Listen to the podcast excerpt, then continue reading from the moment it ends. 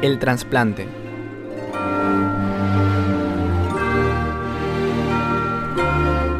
Pues no me avergüenzo de la buena noticia acerca de Cristo, porque es poder de Dios en acción para salvar a todos los que creen, a los judíos primero y también a los gentiles.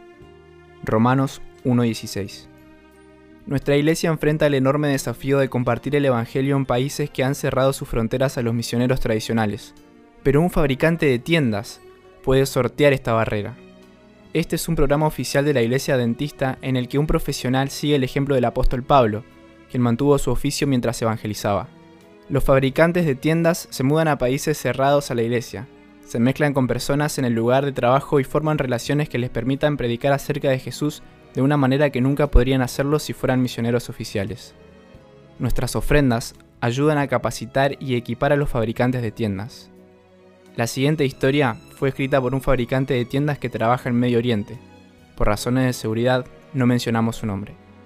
Tan pronto como entré en la habitación de Jamal, sentí su desesperación. Estaba esperando un trasplante de pulmón y estaba muy enfermo. Su esposa y sus hijos no pudieron verlo. Un día le pregunté, ¿Cómo estás hoy?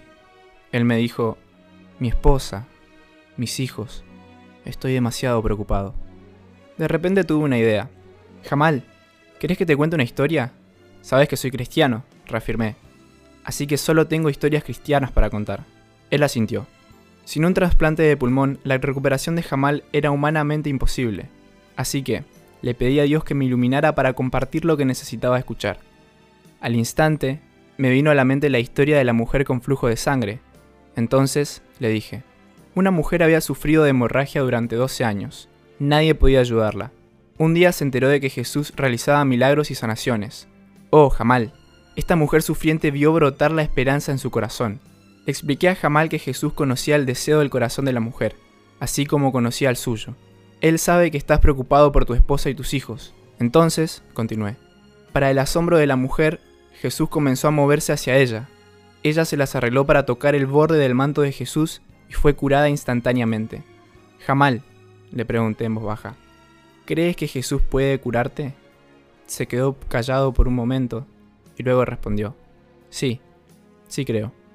Mi corazón se llenó de alabanza y la certeza de que Dios recompensaría la fe sencilla de Jamal. Unos días después, recibió un trasplante de pulmón. Jamal se recuperó rápidamente y regresó a casa. Me dijo que los devocionales que le envío todas las mañanas son una gran bendición para él. Incluso me llama hermana, porque oré por él y lo ayudé.